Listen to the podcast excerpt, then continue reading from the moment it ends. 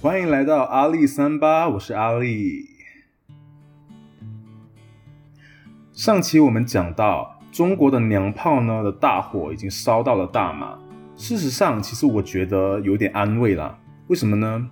因为当你看到有那么多人愿意为了性别气质这件事情开始去发声捍卫，那其实心里面还是有点有点小感动的。那只是我有点好奇的就是，会不会其实这只是网络上的一个同温层效应，还是在现实中现状究竟是怎么样呢？Jolin 在二零一四年的 Play 专辑中，里面有一首叫做《玫瑰少年》的歌曲啊，在讲的呢，其实就是二零零四年真实发生在台湾屏东的一个事件，在维基百科上叫做叶永志事件。相关论述其实很多啊，尤其是在那个事件之后的几年。有很多呃，就是性别平权的这个 case 呢，其实都拿出了叶永志的故事来进行论述，谈的主要是校园的性别霸凌以及性别气质这件事情。那具体到底是什么事情呢？In case 你没有听过，我这边稍微讲解一下事情的经过还有背景。根据叶永志的母亲，也就是呃陈君如的描述，叶永志呢从小是一个呃比较温柔的男生。就被认为是太女性化，然后很喜欢玩扮家家酒的游戏，玩煮菜的游戏。国中的时候，也因为性别的这个气质比较特别而遭到同学欺负。例如在小一跟小二的时候，曾经就被数位同学就是强行脱下裤子来验明正身，就是看他有没有鸡鸡。那呃，叶永志的妈妈，也就是陈君如，她回忆到。叶永志在读国中之后，曾经跟我说，就是同学在学校会抓着他，要脱下他的裤子。曾经妈妈也向学校反映，但是情况并没有改善，以至于后来就是叶永志在下课的时间都不敢上厕所。根据调查，当时候叶永志啊，他就被迫只能够以以下四种方式来上厕所。第一种就是在下课前提早几分钟就先去厕所，或者是他就找一个呃比他跟他比较好的男同学陪他去上厕所，或者是呢在上课钟声响了之后使用女厕所，也有的时候呢是被迫使用教职员的厕所等等。那事发当天呢，其实就是呃第四节的音乐课下课的八分钟前，叶永志就举手向老师表示想要上厕所。老师同意过后呢，他就离开了教室，但是一直到下课都没有回来。不久之后，叶永志就被其他的学生在离教室大概数十米的一个男厕所找到，头和鼻子都出血，然后外拉链也没拉上，就倒在血泊之中，只能发出微弱的气息还有声音，然后试图爬行。那后来呢，学生就呃他的同学就赶快把他抬到保健室啊，然后才。就是经过一些简单的处理过后，就立刻又再被转送到医院去，但是情况最后都没有好转。那叶永志呢，最后就是颅内受创严重啊，所以就一直昏迷，在隔天就是宣告不治。其实，在这件事情之后呢，很多人其实就把矛头看向了，就是诶，之前可能有霸凌过他的。呃，那些同学以及就是学校的教职员失职这件事情，但是也有一些人其实就嗯，也有讲说，诶，可是叶永志其实他的死因不是因为被霸凌而死，而是因为就是他在上厕所的时候，然后可能因为心脏病原本的问题，呃，所以才突然间晕倒，然后才敲到头这样子。但是呢，我们把重点呢再往后一点点来看一个全局哈。如果说在平时的时候他没有被遭受霸凌，那他就不会想要就是特地在呃下课之前避开人潮来去到厕所里面上厕所，对不对？那可能他就可以避免一个这样的悲剧发生。他在晕倒的时候也可以立刻得到一个急救，但是都没有，并且其实在整个他的求学过程里面，其实受到霸凌程度也让他就是呃感到很困扰。他其实也有几次跟他妈妈求救。就是因为觉得学校就是让他觉得很危险，然后霸凌他的人都一直要就是让他觉得很不舒服。所以呢，我觉得这个事件的本质呢，其实是来到了一个讨论的点，就是校园的性别暴力以及霸凌这件事情。学校呢，是一个集结了年幼而且手无缚鸡之力的学子的一个地方。如果霸凌和暴力开始在学校里面蔓延，那学子呢，其实就是备受伤害的那一群人。那其实也很无奈的，就是因为没有力量。所以有些其他的那些人，其他的学生，他们只能加入成为霸凌者的一份子，以求自保。所以他们助纣为虐这件事情呢，也让霸凌者呢更加威风。于是被霸凌的人人呢，也就被霸凌的越惨。在这个时候呢，我们究竟应该反抗，还是应该接受呢？我在小学一年级到小学五年级的半学年的时候，其实都是在一个小镇上学的。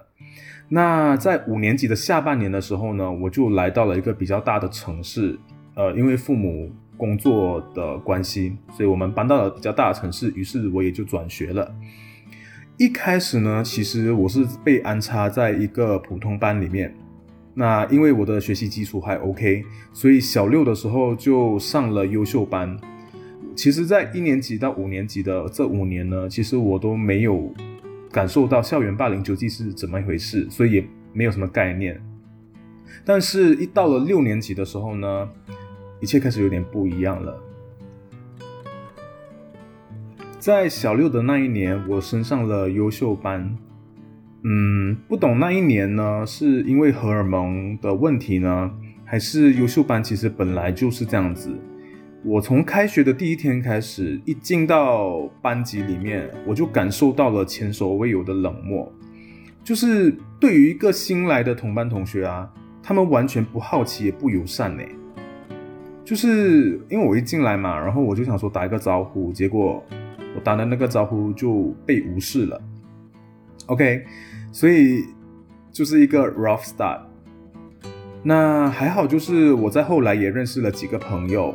但是因为那一段时间就是开始在发育了嘛，所以就遇到了变声期，声音变得很尖锐刺耳，然后再加上我的行为举止也开始比较外放，所以就比较娘。然后我那时候也比较 emotional，所以就有时候遇到一些事情我就容易哭。所以呃，我其实自己是不 care 这件事情啦，但是我觉得有一些男生很 care。当时候我们的课业压力很也很大嘛，因为在优秀班，然后我那时候又因为压力很大，所以也变胖了，变得呃又又在发育中，就是很娘，然后又很丑，然后声音也很刺耳，又很爱哭，这一每一个每一个的点啊，几乎都踩在了那个霸凌者的雷区里面。所以呢，在不久之后就开始有人嘲弄我，叫我阿瓜。阿瓜在马来西亚呢，就是上周我们讲的，就是不男不女的意思。嗯，然后开始嘲讽我没有鸡鸡。他其实不是讲没有鸡鸡，OK，他就想说你没有咕咕叫，OK。对，然后但是简白一点就是没有鸡鸡。还有一些呃令人很烦恼的那种，就是他们会看着你，露出不怀好意的笑。然后偷偷的讲话，大大声的笑，对，你就感觉到你很明显就是被排挤了。然后，而且他们在笑的对象就是你。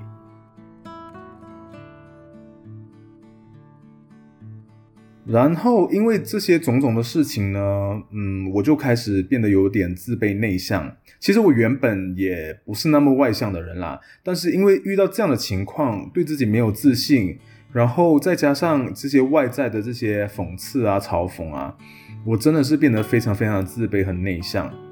那甚至到了一个时期，就是我其实上厕所我都会直接走到隔间里面。后来呢，我也不清楚，就是有谁。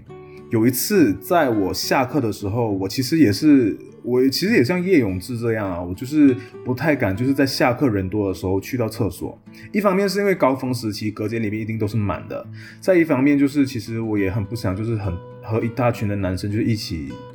呃，在一个上厕所的空间里面，会让我觉得有一点不自在。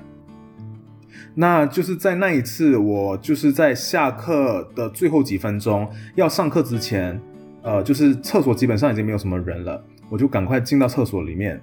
然后就走到隔间里面，没想到我就突然听到了那群令人梦魇的嘲笑声。对，那一天，一群男生，他们正好尾随了我进来，就是我进去之后，他们刚好也进来了。然后呢，我其实就有一点小紧张，因为我听到他们笑声了嘛，所以我就嗯开始就犹豫，然后也没有开始拉下拉链上厕所。OK，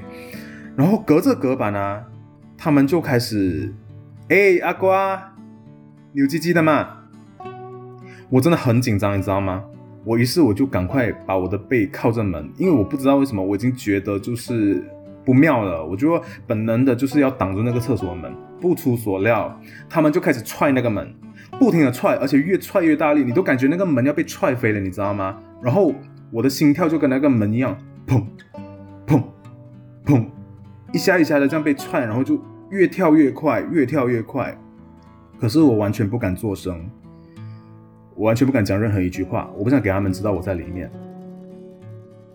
然后他们的嘲笑声呢，过了一阵子也没有再踹了。之后呢，其实也就一一会儿啦，但是就是过了一下下，然后突然呢，就有一个头，它就出现在了隔间旁。就是你们知道，就是每一个厕所，当时候我们的厕所啊，它不是用现在大部分的厕所是用的隔板，它用的是石砖切出来的那个墙，所以其实石砖它就有一个宽度嘛。他们于是就抓住了那个呃墙的边缘，就把头探进来那个隔间里面。我完全吓坏。你可以想象，如果这个事情它发生在晚上的话，它就是变成一个恐怖片。OK，它就是一个一个人他试图闯进你的一个隐私空间的一个作为。耶，他就把头探进了那个隔间里面。然后就讲是，然后当然那个人他其实我我没有在上厕所嘛，所以他没有看到，当然没有看到就是呃我在上厕所还是什么，他就看到我的背靠着门这件事情，但是他就开始去跟他们讲，哎，他没有鸡鸡的这样子，所以大家又哄笑成一团。那这时候还好，就是铃声响了，上课的钟声响了，他们就讪笑着离开，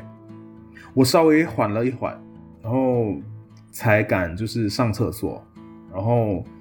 上了厕所过后，才就是惊魂未定的回到教室。当然，我我就迟到了。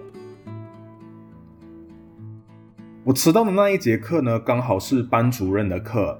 我于是呢就跟班主任讲说我在厕所被踹门，然后我就我其实也不知道当时候有谁，但是我感觉就是是我们班上的一些男生跟隔壁班的男生，然后。我就有点随便指认了几个人，但是老师其实没有对他们有直接的惩罚，但是就有训诫他们这样子啦，就觉得讲说不要开这样的玩笑。我其实也就呃还我还是有点惊魂未定，所以我其实每一次就是可能因为我是图书馆管理员，所以我就会呃每次在执勤前的五分钟，我就是会提早先去上厕所，我只能这样子来避开人潮。那这之后当然还有很多的一些嘲笑的事件，但是我觉得很庆幸的就是他们其实实际上没有对我动手。他们的霸凌到一定程度的时候，我其实就有开始去呃把这件事情直接走到副校长室去跟副校长讲，然后也有经常的就是跟老师一直讲这些事情。可能因为我其实呃，我可能我脾气也很不好。所以，我其实会反击，而且我会就是也是一直把这件事情上报给大人知道。那么他们其实呢，也不是真的是呃非常非常坏的那一种，就是会用拳头来解决的那种人。所以我觉得那时候我算是幸运的，因为有和老师还有副校长都有会谈嘛，所以某种程度可以对这些霸凌的人带来一些阻吓。而且就是我其实也长得比较大只啦，那时候我比较胖嘛，所以其实总而言之，我觉得就是我开始我的反抗。那呃，而且我当然其实还是很凉这件事情，我还是没有企图想要改。所以我其实，在后来我还甚至演出了一些就是学校内的舞台剧，然后演演了一个丑角，是演孕妇的。当然嘲笑的人当然是嘲笑，但是某种程度也让我就是呃。开始去 don't care 这件事情，所以我现在才有办法，就是跟大家提这件其实可能是童年创伤的事情。我觉得我是真的很幸运哦，因为呃，我组合的时候其实没有没有带来更大的危险，因为其实近期也就是四年前，二零一七年就发生在马来西亚的槟城发生了这样的一件事情。有一名印裔的少年 Navin 纳文，他其实呃就遇到了生命危险，而且真的是也因此了葬，而因此葬送了他的生命。当时候其实呃纳文已经是中学毕业了，但是因为他中学的时候其实就有呃被霸凌过，然后那个霸凌他的人呢，其实是一名叫做兰吉的人。OK，他是化名啦。OK，兰吉是那种呃身材很壮硕的，就是长得比较大只的那种男孩子。然后纳文他则是身体比较瘦小，所以呃就好像平时你会看到的霸凌一样，他就是呃兰吉就会各种阻止纳文进去教室啊，抢他的书包啊，丢到食堂、丢到教室以外的地方，然后要纳文去把他找回来，然后。因为纳文其实是一个个性也是比较温柔的男孩子，然后他没有什么叛逆性啊，讲话也比较温柔，然后对老师跟师跟长辈都很有礼貌，所以呢，兰吉就呃一直得寸进尺。在兰吉为首的这一批霸凌者啊，他们把纳文就是欺负到一定的程度的时候呢，纳文其实有跟他妈妈讲，他妈妈于是就去到学校去讲这件事情。然后甚至去直接对到那个兰吉这个这个霸凌者，但是兰吉只是讲说啊没有安迪，我们只是玩玩而已，都是印度人哦，OK。然后在这样的一个情况之下，其实呃我们就以为事情到这边可能就至少兰吉会收敛一点吧，没有，在那一天的结束之后，纳文直接被打得更惨，而且事情还不止到此结束，在后来呢。兰吉不知道什么原因，反正就转学了。但是这件事情并没有就这样子结束。呃，当然，纳文其实在兰吉转校之后呢，也度过了几年他剩下几年的那个比较安稳的中学生涯。但是在中学毕业的时候呢，也正好是纳文在上大学前的一个礼拜。纳文跟一个朋友在伯格当那边呢，在买 burger 的时候遇到了。两个人，其中一个人就是兰吉，他们就一直在那边讲，呃，讲纳文是 bondan，bondan 就是变性者或者是娘娘腔，也就是阿瓜的意思。OK，华文他们每次叫阿瓜，然后可能在马来文或者印度人，他们就会讲说是 bondan。于是呢，双方就开始发生口角。那兰吉跟他的朋友呢，就后来又再去找了另外三个人来。然后就开始围殴这两个人，开始围殴纳文跟他的朋友，拳打脚踢，甚至用头盔来打他，就仅此而已吗？警方录的口供是到这边的而已，但是呢，法医从纳文身上验到的伤则不是这一回事。根据 Malaysia Kini，也就是当今大马的访问啊，纳文的母亲呢，他就讲说，当时候其实纳文身上有多处的重伤。而且医生也说，就是纳文的肛门有被坚硬的物体插入，造成巨大的伤口，甚至背后还有烧伤的痕迹，身体还有被捆绑过的痕迹。我们都不知道到底发生了什么事情，但是在警方的证供里面是没有针对这件事情就是具体的说明。经过四年后，我们看到的是。当时候这样的一个悲剧，其实还是根本没有办法避免。马来西亚在呃校园的性别平等教育里面，其实也根本没有做出一些实质上的改善，甚至到去年的时候，都还有发生女学生 Nuru 因为呃在课堂里面有听到，就是老师对于性侵讲了一套自己的理论，呃，于是就在 TikTok 上面讲出来，结果还被学校威胁的事情。撇开怒入那件事情，那个其实是学校的呃一个处理不当的问题，但是在校园里面为何会有暴力和霸凌事件呢？接下来我们要讲的东西啊，呃，我先声明，我们不要去检讨被害者，而是要思考，就是施暴者为什么会施暴。有一些说法认为，呃，施暴者其实是因为他的成长环境、他的家庭教育，还有就是他可能会有童年创伤之类的，像是呃，他可能就是在一个比较呃不健全的家庭里面长大，然后又被父母忽视等等之类的。OK，这些都是呃认为这些是童年创伤。但我认为呢，其实某种程度是因为霸凌者呢，他在追求一个权力的欲望。这样子讲，可能你会觉得啊，好像过度解读了。但是其实不然，其实，在我们的社会里面啊，从很小很小，小到即便是在学校这个单位里面，你都可以看到，就是权力结构这个事情，它对于一个体制里面的人，它会造成一个怎么样的变化？那我认为呢，追求权力的欲望这件事情呢，就是施暴者他其实最本能的一种欲望。被施暴者呢，其实也是施暴者的一面镜子，他让施暴者看到了一些呃，他可能恐惧的事情，继而引发了就是他对对这个受害者的仇视跟霸凌。我不知道大家有没有发现，我们大部分的人际关系其实都是有权力的上下的，就是当我可以让你为我做一些什么的时候，我就在你的权利之上。其他人因为我在你的权利之上了过后，他们开始看见跟重视我，以及会听我的，这样子呢，于是我们的权利就有了上下之分。我就从贬低他人开始，于是呢，我就开始成就了，呃，我拥有更多的权利，跟让更多的人看到我，大家就会怕我。那像是班级中肥胖的男女生，或者是内向的人。瘦小的男生，性别气质比较不一样的男生，或者是性别气质比较不一样的女生，或者是比较沉默寡言以及不善表达的人，他们就被认为是软柿子，就是这些霸凌者，他们会针对这些软柿子，然后去呃压榨他们，从而让自己达到权力的欲望。到这边，你以为我接下来要讲的是，所以被霸凌者就是活该吗？不。是因为我们看到了这个结构性的问题，所以我们应该去针对这个结构性的问题进行反思。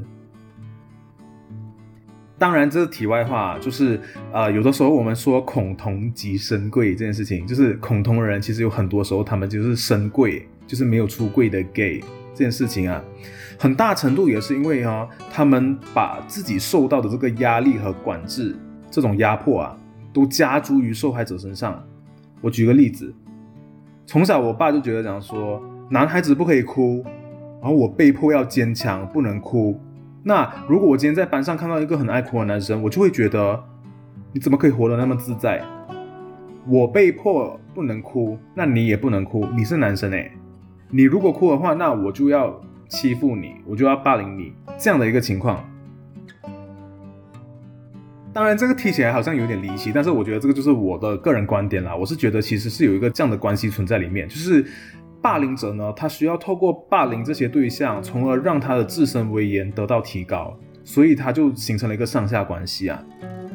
那当然还有可能会有其他因素，如果你也想讨论这个事情的话呢，欢迎来到 I G 来跟我讨论哦。我的 I G 是 A L I 下划线 S A M P A T。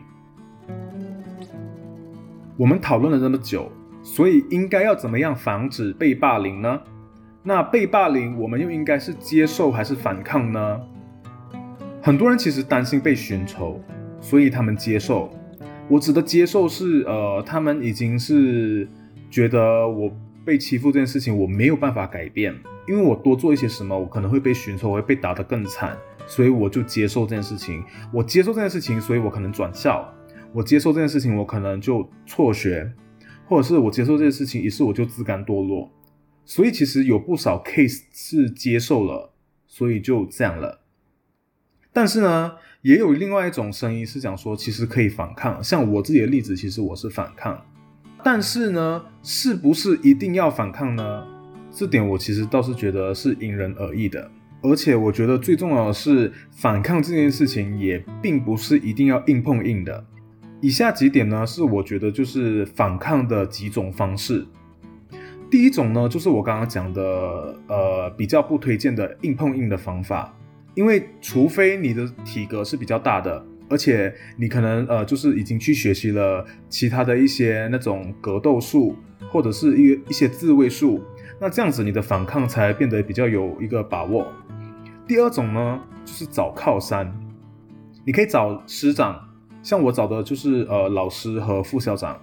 然后呃你也可以找朋友，就是你可以找一些女生的朋友，或者是你可以找一些就是男生的朋友，就是他们是要那种呃不是那种也是被欺负的对象啊，为为什么？因为都是被欺负的对象的话呢，最后你们只会抱团，然后一起被欺负，所以只能是一些呃平时他们霸凌者不太下得去手的那一些人。有可能就是你看能不能跟他们尝试交个朋友。那第三种呢，则是冷眼旁观，然后用眼神直视他们，尤其眼神不能够闪躲。这一点呢，简化来讲，其实就是你的心理上要强大起来。因为其实霸凌者呢是很厉害察言观色的，他们在发现到这个人其实不好惹，他的不好惹可能来自于他的散发的气息，他来自于。呃，看得出他不是软柿子这件事情。当你能够冷眼旁观，默默的、静静的用眼神直视那个霸凌者的时候，有一些霸凌者啦，他们可能就会知难而退。OK，如果以上三个都不行呢？第四点是软言软语，这一个其实比较有技巧啊，而且老实说，这一些。技巧呢也是比较后设的，就是你需要有一定的智力跟一定的理解力之后呢，你才能够理解这个语言的的使用技术，所以它有一定的难度。我们之后会呃推荐一个演讲，然后它是一个实际的演练，教你怎么使用软言软语来让霸凌这件事情没有办法进行下去，因为它其实是一个很展开的部分，所以我们可以开另外一集来讲这件事情。那以上的四点呢，其实都是要建立在一个基础之上，就是被霸凌者他心里面需要有要改变的欲望。就是在遇到霸凌的时候啊，如果你是父母，你应该教导小朋友怎么做呢？第一件事情是不要那么容易臣服。就是虽然他们欺负你这件事情，你可能短期里面没有办法反抗，但是你不要臣服。所谓的坚强，其实是来自于内心的坚强。因为只有当你内心坚强了之后，你才能够去对应这些霸凌。如果是一些内心没有办法足够坚强起来，或者是他们的环境没有办法支持他们坚强起来的这些被霸凌的人呢，其实往往他们就会呃可能误入歧途，可能他们需要找靠山嘛，所以他们可能会就是进到一些私会党，或者是他们很有可能就是最后走向绝路。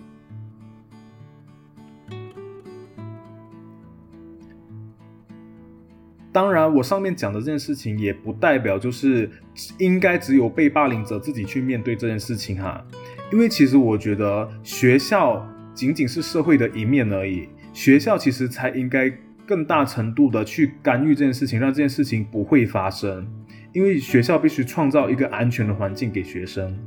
那当然，学校仅仅只是社会的其中一面，所以其实这也是整个我们社会的结构性问题。所以呢，其实我是觉得啦，从家里到社会，我们的这个上下权力关系，其实都应该重新被得到审思。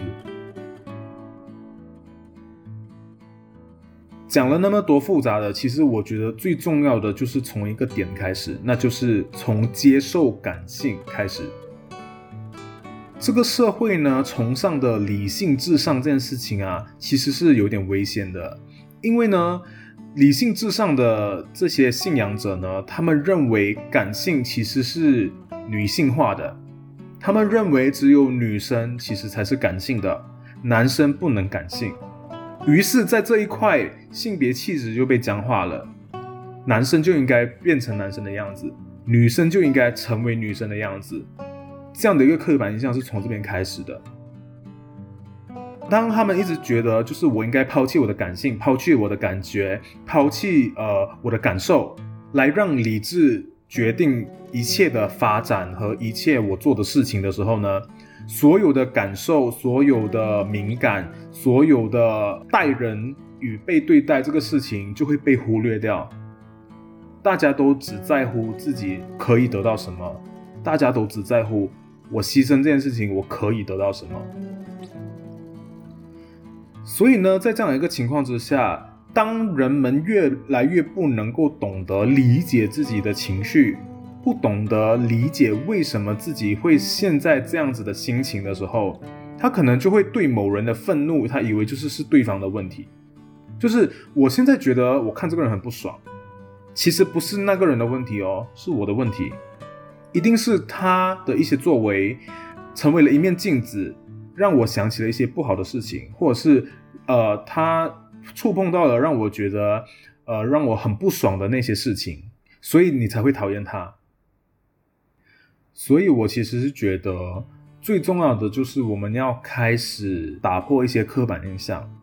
第一件事情就是我们要先理解自己的情绪，从而就是也带孩子理解他们自己的情绪。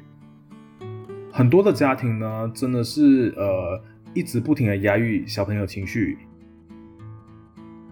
你不可以哭，你可不可以不要大喊大叫？你可不可以不要忤逆我？这样的一个情况，这些的压迫跟一直不停的把你的情绪的宣泄口堵上，它就成就了，就是你开始跟自己的感觉断开连接。这个断开连接，它会引起很后续很多很多事情，就是你开始对一些人的行为不理解，你开始对一些自己的情绪不理解。你开始对一些自己的感受忽略，当你忽略自己的感受的时候，你也觉得别人不应该注重他们的感受。所以，其实我觉得霸凌者其实可能面临的可能是一个这样的问题。我们说家庭的问题，到底家庭是什么问题？可能就是从感性这一个开始，就是第一个问题。好，那其实今天的 podcast 讲起来有点沉重，但是我觉得呢，有了这样的讨论，在网络上其实也让大家就是更看见多元性别这件事情。马来西亚虽然我觉得短时间还是很难可以达到这样的一个结果，但是在我们的讨论之中，如果有更多的人在社会上愿意看见学校里面的这些问题，愿意提出来，愿意多多讨论。那其实某种程度就可以让事情往慢慢往好一点的方向去发展。那所以今天的 podcast 就到这边，呃，我们下一期在空中相见喽，拜拜。